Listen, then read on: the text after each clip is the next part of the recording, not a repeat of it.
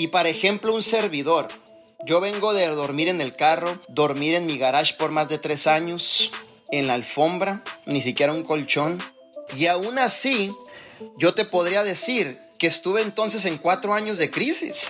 ¿Por qué no me detuve? ¿Por qué mejor no me puse a llorar? ¿Por qué mejor no dije, ay, no, no, no se puede? Al contrario, me estaba desafiando todos los días demostrándome que sí podía hacer las cosas, haciendo que las cosas sucedan, bendiciendo a muchas personas, tocando y tocando y tocando y tocando y tocando más vidas, llevándolos realmente a generar ingresos adicionándolos, mejorando su salud y formándolos como líder. ¿Dónde sucedió eso, Manuel, cuando dormía en el suelo? ¿Dónde sucedió eso, Manuel, cuando dormía en un carro?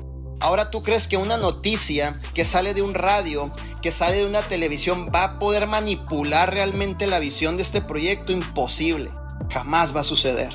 Pero si tú te dejas manipular por esa información, posiblemente estarás tirando la toalla. Pero si tú te afirmas y pones prioridades dentro de lo que es tu proyecto, entonces seguirás adelante haciendo que las cosas sucedan.